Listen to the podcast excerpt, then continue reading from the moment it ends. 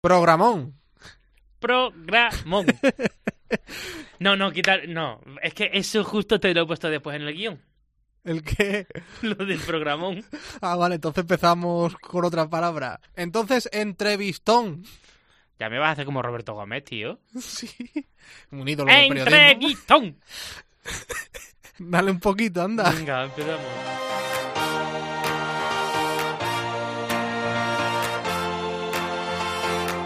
José Melero y Fran Simón. Imparables. Cope, estar informado.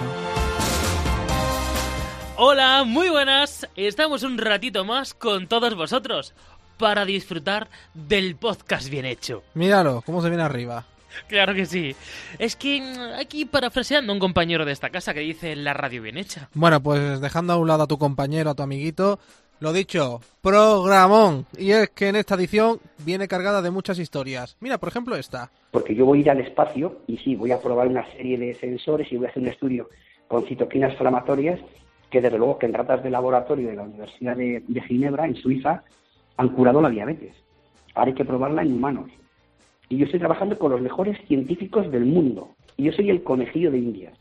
Bueno, pues es Josu Feijó, es uno de nuestros protagonistas. Ha hecho todos los 8000, eso los que son montañistas saben la importancia que tiene, entre ellos escalar el Everest, y ahora es astronauta. No solo le basta con subir, sino que también, como hemos escuchado, va a ser conejillo de Indias para probar una nueva medicación para curar la diabetes, ya lo es de hecho conejillo de Indias, en ratones ya ha funcionado.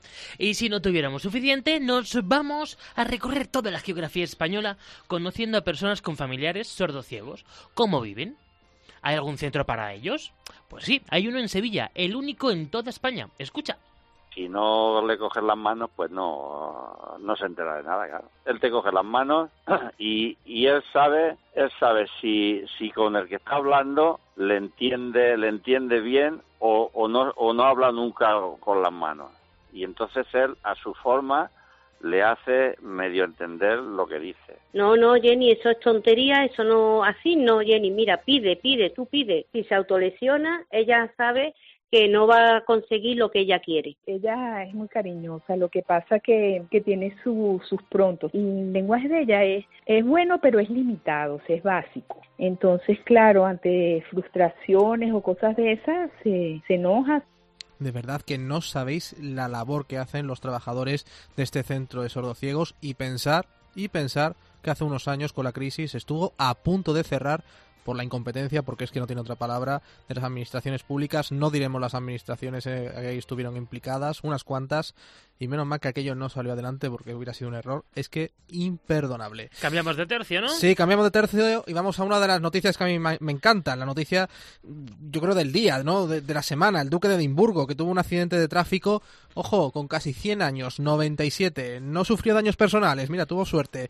Pero ¿debería haber un límite de edad para dejar de conducir? Vamos a buscar algunas respuestas a esa pregunta. Pues sí, eso va a ser en un ratito, pero antes os contamos la manera de ponerse en contacto con nosotros a través del Facebook, facebook.com barra imparables y a través del Twitter, arroba imparablescope, con la I con la C en mayúscula. Aquí puedes compartir con nosotros todo lo que quieras. Sí, aquí os animamos a hacerlo, ya que poco a poco estamos siendo más en la comunidad de imparables. Aquí podrás contarnos historias de superación, de denuncia, lo que quieras contarnos, bien personal, de alguien que conoces, incluso decirnos con qué canción cerramos el programa y a quién se la dedicamos.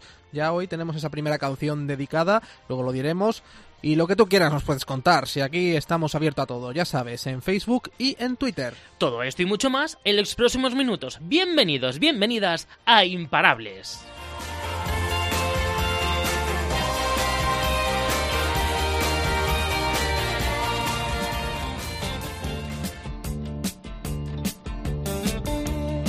José Melero y Fran Simón. Imparables. Cope, estar informado. No es ningún secreto que las personas ciegas o sordas requieren de cuidados especiales. En los últimos años en España se ha avanzado mucho en la atención a ambos colectivos, pero ¿Qué ocurre con los que padecen sordoceguera? En nuestro país tan solo existe un centro especializado que se dedica a dar atención a estas personas de manera individual desde el año 2010, hace relativamente poco, ni hace 10 años, el Centro Santa Ángela de la Cruz, ubicado en Sevilla. Un centro que cuenta con una residencia y un centro de día, que da servicio a medio centenar de usuarios y que gestiona la Asociación de Familias de Personas con Sordoceguera, APASCIDE. El objetivo de sus profesionales es permitir que estas personas progresen, que no se aíslen de su entorno. Los familiares de los usuarios están encantados con este personal especializado. Al centro de día acude de lunes a viernes Jenny, de 26 años. Una meningitis al nacer le provocó una parálisis cerebral que le afectó especialmente a la visión y en menor medida al oído. Su madre, Genoveva, estaba desesperada antes de conocer a esta asociación ya que no encontraba la vía para comunicarse con su hija lo primero que hace te pone una mediadora para ayudarnos a hacer el medio entre la digamos la vida de la niña a nosotros no entonces empezamos a empiezan a enseñarnos cómo le tenemos que anticipar a Jenny eh, para la que pida lo que ella necesita. Porque claro, cuando pequeña ya te digo, era golpe, porrazo, para que llamar la atención. Genoveva ha relatado que la clave para comunicarse con su hija es anticiparse a sus necesidades. Si por ejemplo Jenny va a comer, hay que darle una cuchara antes para que ella identifique esa cuchara con la comida. No, no, Jenny, eso es tontería, eso no, así no, Jenny, mira, pide, pide, tú pide. Bueno, la niña ya ahora, ya te digo, a mí me ha tocado la lotería, porque Jenny pide el zumo, pide comer, si se autolesiona, ella sabe que no va a conseguir lo que ella quiere. Entonces, así lleva ocho años que ella llega a la, a la, mesa del comedor, por ejemplo, antes era me pego, huelo a comida, quiero comer, y ahora no, ahora ella hace así, coge su babero y se lo pone. O sea, que es muy fuerte lo que te estoy contando. Desde luego. Una situación parecida vive Juan Antonio, cuyo hijo, Luis Alberto, es sordo ciego con un 100% de discapacidad reconocida a sus 34 años, después de que a los 14 perdiera la visión tras un doble desprendimiento de retina. Hace ocho años ingresó en la residencia de Apascide. A raíz de aquello, Juan Antonio y su hija Claro se pusieron manos a la obra para aprender a comunicarse con Luis Alberto. Si no le coges las manos, pues no, no se entera de nada, claro. Él te coge las manos y, y él sabe, él sabe si, si con el que está hablando le entiende, le entiende bien o, o no, o no habla nunca con las manos. Y entonces él, a su forma, le hace medio entender lo que dice. Olga, por su parte, recurrió a un curso por correspondencia en Estados Unidos para aprender a comunicarse con su hija Valentina, que debido a un parto prematuro apenas oye y ve. De aquello hace nada más y nada menos que 29 años. Empecé con la introducción del lenguaje de señas como ella lo necesitaba y hice un curso que se llamaba John Tracy, que era por correspondencia, que era un curso en Estados Unidos para padres de bebés sordos ciegos y ahí tuve la introducción pues de lo que fue y de lo que es. Valentina es también usuaria de la residencia de Apascide, mientras su madre reside en Madrid. Nos ha contado que hubo un momento en el que no pudo hacerse cargo de su día a día. Llegó un momento en que ya yo no, no sabía qué hacer con ella, ni qué actividades, porque ya pequeñita yo lo llevaba mejor todo, pero ya más grande no. Entonces, claro, para mí el que ella entrara ahí fue una realización a nivel en todo sentido, porque sabía que la calidad de vida de ella y las oportunidades de tener actividades iba a subir muchísimo la calidad de vida y así es y es que todos los familiares coinciden a la hora de valorar muy positivamente la labor que se realiza en los centros de la asociación. Realizan talleres de cerámica, de cocina, los llevan a hacer con la compra diaria y por supuesto el deporte. La actividad constante es vital para estas personas para evitar que se aburran o que comiencen a autolesionarse, remarca Genoveva. Sí, de hecho Luis Alberto también cuando está de vacaciones con su familia está deseando volver a la residencia.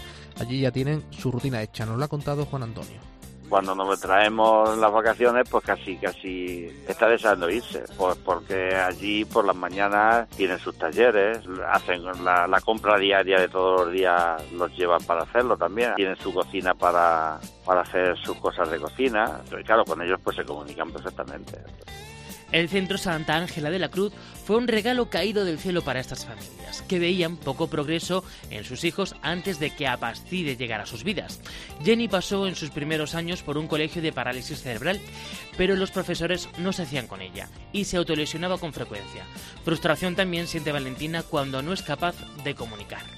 Ella es muy cariñosa, lo que pasa que, que tiene sus prontos también, como dicen aquí, ¿no? Y, mm, y claro, ante, digamos, la impotencia de no poder expresar del todo lo que ella quiere o no conseguirla, el lenguaje de ella es, es bueno, pero es limitado, es básico. Entonces, claro, ante frustraciones o cosas de esas, se enoja, Luis Alberto, por su parte, acudía en Madrid a un centro especializado en sordera, aunque como confiesa su padre, los progresos brillaban por su ausencia. Apascide ha sido la solución para ellos, un centro que, pese a ser el único especializado en sordoceguera en toda España, estuvo a punto de desaparecer en los años más crudos de la crisis. La sostenibilidad del centro todos los años es muy complicada, pero las familias prefieren ni siquiera pensar en un posible cierre en el futuro. Genoveva ni se lo plantea tú dices, bueno, a unas malas la tienes en casa eh, y esto un paso para atrás porque ya empezará a, auto, a autolesionarse otra vez, porque yo yo soy su madre, pero la profesional es la que es la que sabe trabajar con ella. Pero ahí hay chicos residentes, que hay, que hay algunos que no tienen familia. ¿Dónde van esos chicos? A Genoveva le ha cambiado la vida a Pastide, hasta el punto que está tranquila por el futuro de su hija yo siempre me preguntaba, Dios mío, cuando yo fallezca, ¿qué va a ser de mía? Porque esto es para nosotros, aunque tengan su hermano o tenga una familia, Jenny es para nosotros. Y el día que abrió y vi mm, el día a día, yo dije, Dios mío, yo ya puedo morir en paz, puedo dormir puedo morir tranquila porque Jenny va a estar más atendida en hasta incluso su propia casa. Lo pasaron muy mal cuando casi cierran el centro. Incluso algunos familiares propusieron poner dinero de su bolsillo para su mantenimiento. Si el centro cerrara, Olga, por ejemplo, no tiene un plan B para Valentina. No tengo plan ahora mismo si eso pasa, ¿no? Sé que, bueno, que, que algo haremos. Tendremos que echar para adelante porque para atrás no vamos a estar ni de broma, ¿no? Pero, este, ¿qué te digo? No sé, no tengo opción. Ahorita mismo tú me lo preguntas y no sé pues son los testimonios de los familiares, todos ellos, eh, pues sobre todo hay una cosa común, ¿no? Muestran la preocupación por el futuro del centro y es que este centro les está dando les está dando la vida eh, y claro se ve que los años de crisis hicieron mella y por ahí tenemos ya a Dolores Romero que es la directora de Apastide Dolores qué tal muy buenas Hola, muy bien. Dolores, a día de hoy, mm, ¿es sostenible mantener el centro de día y la residencia? Pues mira, si nosotros dependiéramos exclusivamente del el coste de la plaza que está establecido, no es sostenible. No lo es. Sin embargo, llevamos ya ocho años sacándolo adelante, pues a base de buscar donativos y de encontrar gente que nos ayuda y no sé, de una forma, como te diría yo a ti, Mm, milagrosa, digamos, ¿no? Porque mm, nosotros, claro, tenemos un, un colectivo de, de personas con una discapacidad que lo que tienen de especial es que requiere mucho personal al no ver y no oír.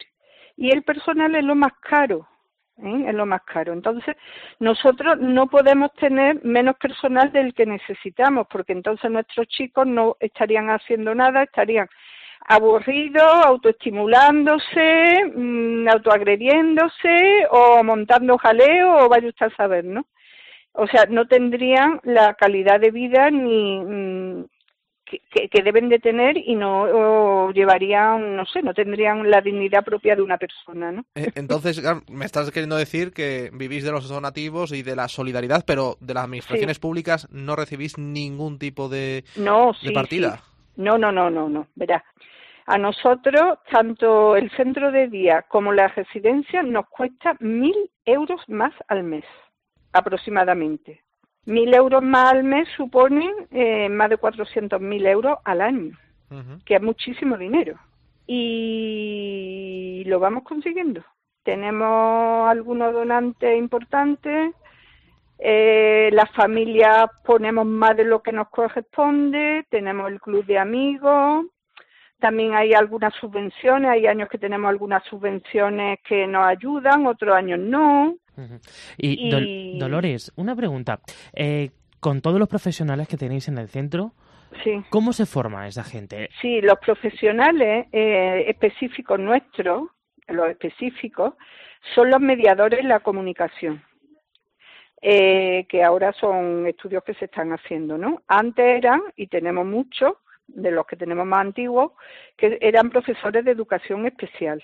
Y luego habían estudiado lengua de signos. Luego requerimos psicólogos, requerimos trabajador social, requerimos DUE, enfermera, porque también tenemos chicos con problemas mm, orgánicos, mm, fisioterapeuta también tenemos, eh, tenemos los monitores de talleres, de cerámica, de huerto, pero realmente un cuidador mm, al uso, por así decirlo, lo que normalmente se le pide a una persona para trabajar en un centro de discapacitados para cuidador, a nosotros no nos vale. Necesitan lengua de signos, como mínimo, y necesitan una preparación especial que muchas veces, pues bueno, con la buena voluntad que llegan y con la ganas de trabajar y muchas veces porque hacen allí las prácticas y todo eso, pues, pues los tenemos. Oye, Dolores, ¿y hay posibilidad de que el número de centros especializados en sordociegos, insistimos, el de Sevilla es el único en toda España, aumente en un futuro próximo? ¿Se está trabajando en eso? En que,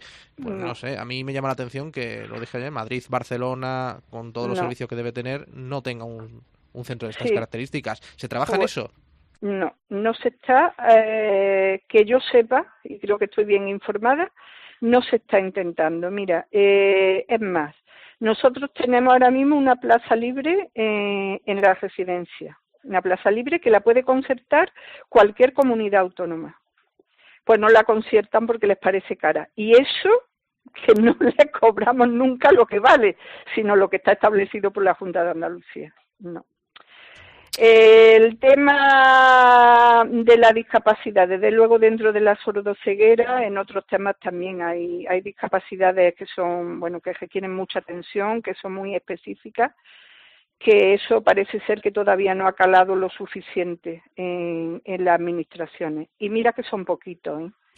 que eso no supone tanto pero es que claro, si tú, yo le digo que puede, lo que está establecido son 106 o 107 euros al día la plaza de residencia, tiene que poner una parte el usuario, ¿no? Total, pon que sean 3.000, 3.000 y pico, con eso pagan tres residencias normalitas. Y le da igual que el chico sea sordo ciego que no lo sea, le da lo mismo, le da igual. Que se mete en un rincón, que se le va la cabeza, no le importa y, y, y te hablo mm, con conocimiento de causa. O sea, es que te parece increíble que tú digas, pero, pero bueno, ¿cómo es posible? Pues les da igual. Los meten a todos en el mismo saco, no sé. Mm. Eso es una cosa que, que, duele muchísimo. Pues ahí queda esa reivindicación, Dolores Romero. Ojalá en los próximos meses, años, pues se vayan abriendo más centros, porque falta hacen para este colectivo. Insistimos, el único centro en toda España se encuentra en Sevilla, en Salteras, un pueblo cercano a la capital de Andalucía. Dolores, lo dicho, muchísimas gracias por atendernos aquí en Imparables. Un abrazo muy fuerte y que. A vosotros. Y que no olvidéis, ¿eh? Que no olvidéis de nosotros. No, que ahí estamos, ahí estamos, como veis, ahí estamos, pasando crisis, pasando lo que sea. Pero hoy por hoy podemos decir que, que seguimos. Seguimos adelante. Muchas gracias, Dolores. De nada, hasta luego. Bueno, es que eh, francamente es increíble, ¿no? Esto de que en toda España un centro y bueno, ciudades grandes que tienen que tener servicios mucho, supuestamente los mejores del país, Madrid, Barcelona, Valencia, en fin, no, no solo es que no haya centro, es que ni se lo están planteando. Pero bueno, debe ser que lo importante es el independentismo catalán y tal, ¿no? Pues sí, hay que preguntar a las comunidades autónomas el por qué a las administraciones públicas el por qué no existen más centros de este tipo, además cuando en toda, en toda España hay personas con sordoceguera. No son muchos, lo acaba de decir Dolores, pero sí que existen. Y bueno, pues aquí podemos hacer ya la demagogia de siempre, de dónde van mis impuestos y tal, pero en fin. Las cosas saquen ustedes sus propias conclusiones, como se suele decir en estos casos. Que nos vamos, Fran, a otro tema, ¿no? Venga, cambiamos de tercio. José Melero y Fran Simón. Imparables. Cope, estar informado. Bueno, José, ¿qué te parece si nos vamos hasta Reino Unido? A Reino Unido, allí que, que, ya... Imparables internacional, ¿no? Casi, pero no, estamos a punto, estamos a punto. Bueno... Hablamos del marido de Isabel II, del ah, duque de Edimburgo. Ya, ya sé por dónde va la cosa. Ya sabes, ¿no? Creo. Sí, bueno. sabemos que hace pocos días ha tenido un accidente de tráfico en una carretera. El accidente, bueno, pues no ha sido noticia, no hubiera sido noticia si no se hubiera tratado de que es un miembro importante de la familia real británica. Pero es que no queda la cosa. Ha, ha, generado cierto revuelo. Y es que el hombre es jovencito. Ah, sí, ¿no? Sí, sí. Muy Yo le veo muy bien en la foto. ¿Qué edad tendrá ahora mismo? Ahora mismo tiene 97 años. Pues eso, un chaval. Por cierto, no has dicho la carretera. Es que no has tenido lo que hay que tener para decir Sandringham. Sandringham. La carretera de Sandringham. Bueno, además en la foto, como tú bien has dicho antes, que aparece, va sin cinturón de seguridad. Sí, una joyita, vamos. Afortunadamente él no, no sufrió ningún rasguño, pero sí dos de sus ocupantes. Por el coche que chocó. Exactamente. Las dos chicas, sí. Bueno, tras conocer la noticia, nos hemos planteado una pregunta que además cada cierto tiempo surge cuando conocemos noticias de este tipo. Y es, ¿se debe establecer un límite de edad para conducir? En Imparables, bueno, hemos salido a la calle. Vamos a preguntar un poco qué le parece a la gente. Y esto no es lo que nos ha contado. Como todo en esta vida no tiene que venir marcado por una edad, sino por las condiciones físicas de cada una de las personas. Indudablemente habrá personas que con 50 años no estén capacitados para conducir en coche yo creo que es necesario, sobre todo si uno no tiene las facultades apropiadas, ¿no? yo estoy en una situación ya, problemas de cataratas. Evidentemente no todo el mundo envejece igual. Hay gente que, está más capacitada, pero para eso tendrían que pasar un, un examen exhaustivo. Pues estoy totalmente a favor, porque hay gente que es un peligro en la carretera y lo he vivido de cerca y sé que es duro y a mí me tocará en su día. Mm, será injusto, porque unos estarán bien todavía, pero hay que poner un tope en algún sitio. Bueno, lo dejamos en un 50-50, ¿no, Francisco? Vamos a dejarlo así, 50-50. 50-50. El caso es que, bueno, genera cierta polémica. No sabemos si es conveniente o no es conveniente legislar de esta manera. Se lo vamos a preguntar a los examinadores de tráfico, a Joaquín Jiménez, que es el presidente de esta asociación. Muy buenas, Joaquín. Hola, buenas tardes. Eh, Joaquín, la primera pregunta es obligada. Dado este caso que hemos conocido, es una pregunta que además suele surgir cada cierto tiempo. ¿Es bueno limitar la edad eh, de conducir en función de la edad? Bueno, eh, yo no soy partidario de limitar, ni mucho menos la edad para, para poder conducir, pero sí sería muy estricto a la hora de las renovaciones, es decir, a la hora de revisar ese permiso de conducción por edad y también porque eh, en ese diagnóstico que haga el médico capacitado para ello, detecte alguna enfermedad o alguna deficiencia eh, que provoque o que sea causa de una denegación o de una adaptación a restricciones a la hora de circular, ¿no? Y otras precisamente limitaciones en la obtención, como estoy diciendo, incluso la propia renovación. Quiero decir con esto que si el examen que se debe hacer un centro de reconocimiento médico por el facultativo es lo suficientemente estricto y serio, es el propio médico el que va de alguna manera a limitar si ese conductor es apto o no para poder eh, seguir eh, manejando, eh, conduciendo un vehículo. ¿En España se hacen suficientes revisiones? ¿Son exactas, son precisas?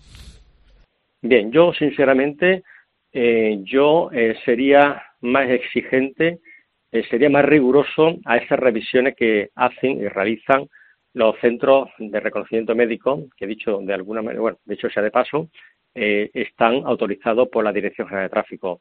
Hay que ser más meticulosos a la hora de eh, hacer esas revisiones a esos conductores. ¿Qué es lo que más eh, falla, digamos, en esas revisiones o en qué se debe incidir más? Bien, en primer lugar, yo lo que intentaría, el problema es que la mentalidad y la educación que hay en este país no tiene nada que ver con la que hay en los países nórdicos. En los países nórdicos, el propio conductor es el que de alguna manera notifica a ese centro médico su propia deficiencia, carencia o restricción que pueda tener. Ya ahí se gana mucho por parte del facultativo esa eh, confianza que el conductor eh, aporta a, ese doctor, a ese médico. Y aparte de eso, evidentemente, pues unas pruebas más exhaustivas que puedan detectar por cualquier eh, deficiencia o carencia que tenga ese conductor y que sea fundamental para realmente eh, manejar un vehículo y adentrarse en la red viaria con una suficiente seguridad, eh, con riesgo mínimo, debido a que su comportamiento sea eh, como diría, agresivo, bueno, en definitiva, que, que pueda producir incluso accidentes, ¿no? Lo que sí es evidente de que cuanto más mayor somos, pues evidentemente la capacidad mm, va disminuyendo, porque eso es, es así, ¿no? Eso es ley de vida, ¿no?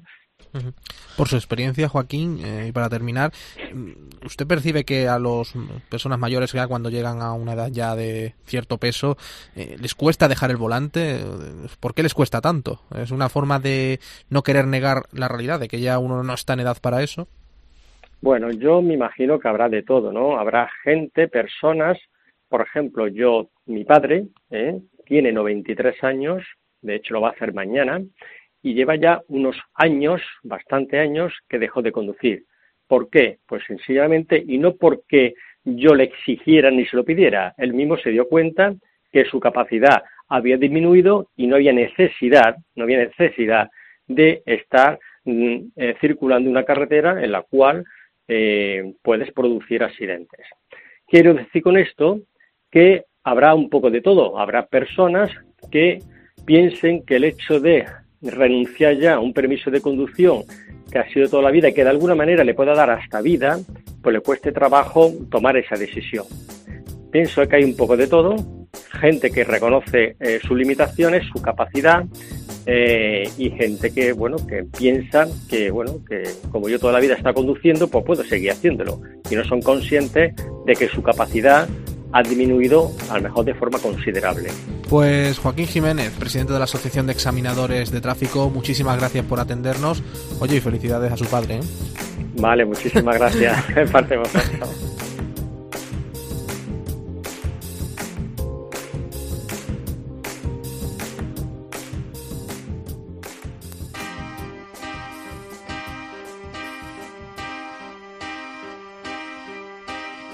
José Melero y Fran Simón. Imparables. Cope, estar informado.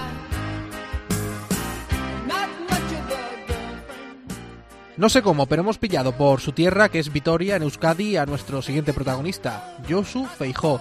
Un tipo que un día decidió comerse el mundo y yo diría que lo ha conseguido de manera literal y por eso ahora, pues fíjate, va a tener que ir más allá. Sí, le detectaron cuando tenía unos 25 años diabetes y del tipo 1 y 30 años después ha logrado escalar las 7 cumbres, incluido el Everest.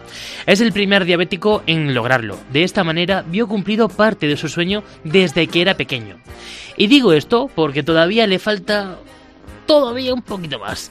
Viajar al espacio exterior. También sería el primer diabético astronauta en alcanzar esta meta. Josu, ¿da más miedo tu currículum que las montañas o el espacio? ¿Eres consciente de, lo que has logrado, de todo lo que has logrado? Pues mira, eh, la pregunta es buena porque muchas veces cuando voy a dar conferencias, yo soy coach de motivación, eh, si hay un ponente que sale detrás mío, dice, ¿y ahora qué digo yo? Y también reconozco que muchas veces cuando el presentador eh, comenta lo que he logrado a nivel deportivo y a nivel profesional, mucha gente se queda como asustada. Y yo lo primero que digo es, a ver, eh, soy un tío luchador, soy muy, muy trabajador, soy tan metódico que hasta yo me tengo miedo con lo ordenado que soy. Entonces, el currículum que yo tengo es el, digamos, el premio a muchos años de no rendirse nunca. Ya. Hombre, yo creo que pienso que claro, cuando completas algunas de estas proezas, yo al menos me di cuenta de lo grande que es la naturaleza, de lo enorme que es y qué poquita cosa es el humano. Pero es que tú has desafiado todo eso. ¿Tú no te sientes un ser superior? no, vamos, eso jamás, jamás. Además, eh, yo hago karate kyokushin y nuestro maestro, Machuchama Oyama, el primer precepto es el de la humildad. Entonces, yo más que definirme como una persona con grandes logros, me defino como una persona privilegiada. He tenido el privilegio de poder cumplir esos sueños que tenía de pequeño, ¿no? El, ser adulto, pero de vez en cuando sacar al Peter Pan que llevo dentro y luchar por esos sueños de, la infancia. Pero superior a nadie, vamos, jamás. Es más, no me gusta ni que me lo comenten. Eso está bien. Y cuando alcanzaste el Everest, confiesas que lloraste. En ese momento, ¿qué sientes cuando estás en la cima? Bueno, eh, alpinísticamente hablando, ha habido tres montañas que me han marcado. La primera fue el Mont Blanc, porque además yo lo escalé con 16 añitos, que fui durante muchos años el más joven del Estado español, nos estamos remontando al año 80. Luego, el McKinley, cuando llegué a la cima del McKinley, que fue 11 eh, meses antes que, la cima del Everest, dije, ostras, soy bueno, o sea, dije, he escalado el McKinley, o sea, dije, soy bueno, pero yo desde pequeñito, desde los ocho años, he querido escalar el Everest. Yo soy una persona ambiciosa, eh, con los pies en el suelo, pero soy ambicioso, y en el País Vasco la montaña es una religión. Y a mis padres pues les gustaba la montaña, me llevaron al Gorbea, subí al Monte Gorbea, que es el más alto de, de Álava, 1482 metros, y le dije a mi padre, oye, ¿cuál es el monte más alto del mundo? Y me y dije, pues lo voy a escalar. Y hasta que no llegué a la cima, y hice cima con 41 años, imagínate si pasaron años, todas las cimas que he ido escalando a lo largo de mi vida, todas, absolutamente todas, cuando llegaba, los últimos metros mi mente volaba y me veía llegando a la cima del Everest. Así que imagínate aquel 18 de mayo del año 2006, pues 40 metros antes de llegar a la cima del Everest, cuando mi serpa me dijo, Josu, la cima del Everest, y la vi y dije, ostras, que voy a llegar. Y es algo tan surrealista que empecé a llorar y fíjate que lo normal es estar en la cima de 2 a 5 minutos. Pues yo estuve 55 minutos porque se me fue la pinza. Y de 55 minutos me tiré 50 llorando, pero llorando de, emoción y de alegría. Porque es que la verdad es, es un puntazo esa cima. Mm. ¿Y a quién, en, quién te de quién te acordabas en esos momentos? ¿En tus padres, los que seguramente también le habrás hecho sufrir con tus locuras? ¿O a tu pareja, no sé, o hijos si hubiere? Eh, ¿En quién pensabas? Aquí diría, mm, joder, qué pues pena que no está aquí tal persona. Metros, eh, lo primero que pensé, además lo pongo en, mi último libro, me acuerdo que a cinco metros de la cima de Everest me paré, miré al cielo y dije, gracias Saita, o sea, papá en euskera, por concederme este día, porque estaba totalmente despejado, la velocidad del viento era cero, la temperatura es la que se supone que tiene que haber en la cima de Everest, 42 bajo cero, y es que era un día perfecto. Y me acordé de mi padre, me acordé de mi padre que había muerto, bueno, hacía ya un montón de años, la verdad es que ya ni me acuerdo de, mi padre. y luego, hombre, pues tres meses antes yo había sido padre.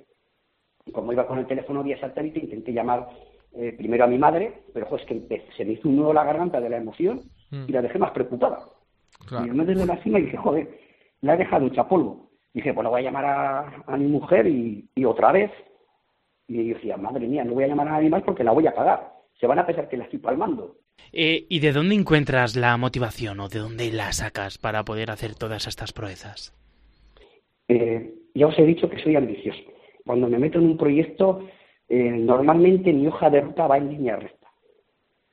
Ten en cuenta que a mí me acompaña una patología, que es la diabetes, y me tengo que pinchar cuatro veces al día. Entonces, no tengo excusas. A mí no me gusta poner excusas. Entonces, mi motivación es mi ambición bueno, em, estamos hablando de anécdotas, o por ejemplo cuando llegaste a Everest, en quién te acordabas, esas llamadas en donde transmitías más preocupación que alegría, y claro, la cantidad de veces también que habrás estado a punto de perder la vida, también habrán sido unas cuantas. ¿eh? ¿En cuál pensaste, Uf, esto es el final? Hombre, eh, un par de veces sí que le he visto las orejas al lobo. Recuerdo que llegando a la cima del Everest, en los últimos 250 metros, eh, pasé por el cadáver de cuatro compañeros míos no de mi equipo, sino gente que había conocido en, el mes y pico de expedición en el campo base y pasaba por encima de los cadáveres. Y me acuerdo que el primero que vi dije, ostras, yo céntrate que podría ser tú. Porque ¿quién me dice a mí que ese no es mejor que yo? Entonces, y pensé en mi hija, y dice, vamos a centrarnos, vamos a centrarnos, vamos a centrarnos. Porque he visto morir a gente, he visto morir a gente. Y yo tuve una vez una situación muy complicada en, en el Everest en el año 99, en, el otoño, que me caía una grita de 20 metros y bueno, me sacaron a las 3 de la madrugada. Pero vamos, eh, pues no sé, yo creo que, que tiene que existir el ángel de la guarda porque a mí me salvó. ¿Y, qué sientes cuando veías a esa gente morir o, pisar encima de, los cadáveres? Yo tengo una peculiaridad, tengo muchas, pero tengo una, y es que tengo la empatía muy baja. Podría ser un psicópata perfecto soy frío. Entonces, eh, he visto morir a gente de mi cuadrilla, o sea, de mi cuadrilla personal. Eh, cuatro personas hemos estado en la cima de Everest. Cuando salimos los cuatro juntos, deberíamos tener 80 dedos. Y yo tengo 20 y en total tenemos 39. Imagínate lo que les faltan a mis amigos. Y me da pena, pero está dentro del canon, del peaje que hay que pagar por acceder a este tipo de, cimas. Que son altas y son complicadas. Y no sé, igual muchas veces mi, mi empatía tan baja pues ha hecho que no me ponga en situación de, de compañeros o de personas que bien han sufrido terribles amputaciones o, han perdido la vida. Oye, eh, Josu, eh, hablamos ahora ya de lo que viene. Te estás preparando para ese viaje al espacio exterior que tendrá lugar eh, en febrero previsiblemente. No sé si se han adelantado las fechas o se han atrasado un poco. No, no, no. A ver, eh, bueno, obviamente hace el 30 de octubre del 2016 mi transbordador espacial, el Enterprise, pues en un flight test eh, tuvo un percance, se desintegró, bueno, murió un, un astronauta, el copiloto resultó gravemente herido. Yo calculo que me quedarán antes de ir al espacio exterior entre 10 a 16 meses. ¿Y cómo, cómo es eso de, de mm, querer ir al espacio? Es decir, ¿cómo dices, mm, yo quiero ir al espacio? ¿Cómo te cogen? Si tienes que pasar alguna prueba de selección. Bueno, esto no es una historia que te levantas una mañana y dices quiero ser astronauta. Entonces, y desde luego que la diabetes no ha sido ningún, ninguna causa que me haya motivado extra. No, no, no. Yo quería ser astronauta desde los, creo que cinco años y además en la carta a los Reyes Magos es que se lo pedía. Decir que Josu estuvo ya antes a 24.000 metros de altura en un caza ruso. Eh, oye, Josu, has hablado de la diabetes, eh, te lo detectaron hace casi 30 años, los médicos no te recomendaban ese viaje al espacio. ¿La medicina ha avanzado tanto que ya te lo permite o desafías directamente a la salud? Eh, mira, para bien o para mal, sigo siendo el primer diabético del mundo que llegó a la cima del Everest y para bien o para mal soy el único astronauta diabético del mundo. Eh, a mí me detectaron la enfermedad el 28 de diciembre de 1989. Yo justo acababa de llegar de Estados Unidos de estudiar. Y en analítica de sangre, coincidiendo que, que nos la hicieron el 21 o el 22 de diciembre, el 28 al, al, al iniciarse el, la jornada laboral con los médicos, me llaman y dicen, oye, tus niveles de glucosa en sangre son altos. Y dije, ¿y eso qué es? Y me dijeron, pues diabetes. Dije, ¿qué es la diabetes? Yo no había ido nunca hablar de la diabetes, nunca. Automáticamente me pidieron una prueba de, glucosa, ya que le meten una carga muy alta de glucosa en, sangre y bueno, me salió una curva exagerada y me dijeron, eres diabético tipo 1. Y desde luego que mi médico, mi médico endocrino, la doctora Purificación Aresabalaga, Puri me dijo, yo olvídate de escalar el Everest y olvídate de ser astronauta porque la NASA y ningún diabético nunca ha escalado el Everest porque va en contra de la lógica. Y bueno, igual es que soy Tauro, soy un cabezón. Pues eh, puede ser, sí, sí. Pero mm, una vez que cuando subas eh, al espacio y vuelvas a poner los pies en la Tierra, eh, ¿te va a quedar una sensación de vacío o, o es que a lo mejor te queda retos por hacer? Yo creo que la persona que se despierta las mañanas y no piensa que tiene que escalar el Everest de nuevo, está perdido. Yo no me refiero al Everest ya físico, una montaña de 8.848 metros. Me refiero a tu Everest particular, el del día a día. Yo cuando llegué a la cima del Everest, que en mi caso era una montaña físicamente hablando, no cogí y dije, se acabó, no, no, tengo que seguir haciendo cosas y cosas y cosas. Yo desde hace ya tres años estoy intentando lógicamente, seguir buscando financiación, porque yo voy a ir al espacio y sí, voy a probar una serie de sensores y voy a hacer un estudio con citoquinas inflamatorias que, desde luego, que en ratas de laboratorio de la Universidad de, Ginebra, en Suiza, han curado la diabetes. Ahora hay que probarla en humanos. Pero estamos hablando del primer paso, de la primera piedra. Y yo estoy trabajando con los mejores científicos del mundo. Y yo soy el conejillo de Indias. Pero el vuelo que voy a hacer con Virgin es suborbital. Entonces, a mí hace tres años, en una de las pruebas que hice en, el Centro Espacial Ruso, porque voy todos los años un par de veces, me han propuesto irme a vivir a la Estación Espacial Internacional para acabar los experimentos que podrían indicar la línea de investigación a seguir. Entonces, yo ya no estoy pensando en mi viaje al espacio en los próximos 10, 16 meses. Yo estoy pensando en, volver de, de, de ese primer test, de ver cómo se ha comportado mi cuerpo, porque no sabemos cómo se va a comportar el cuerpo de un diabético en microgravedad. No lo sabemos. Sabemos cómo se comporta en la alta montaña, porque ya justo llegaron a la cima de Everest el 18 de mayo y el 20 y el 23 llegaron dos tíos más.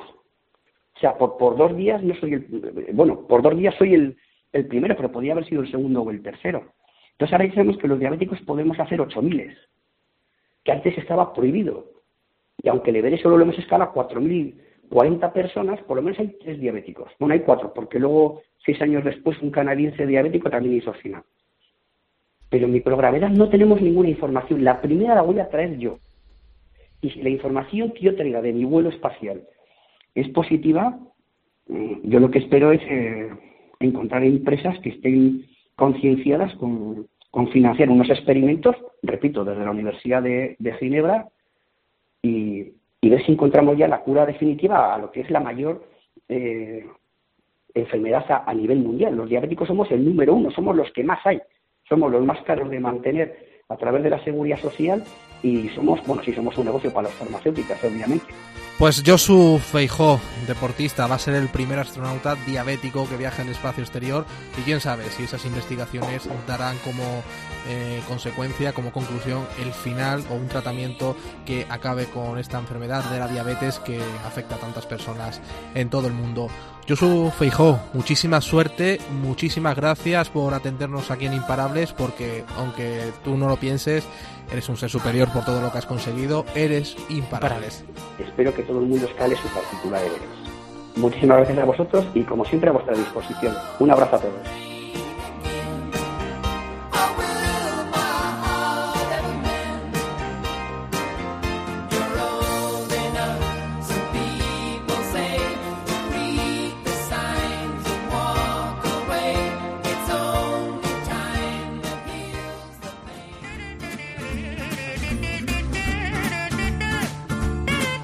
José Melero y Fran Simón. Imparables. Cope, estar informado.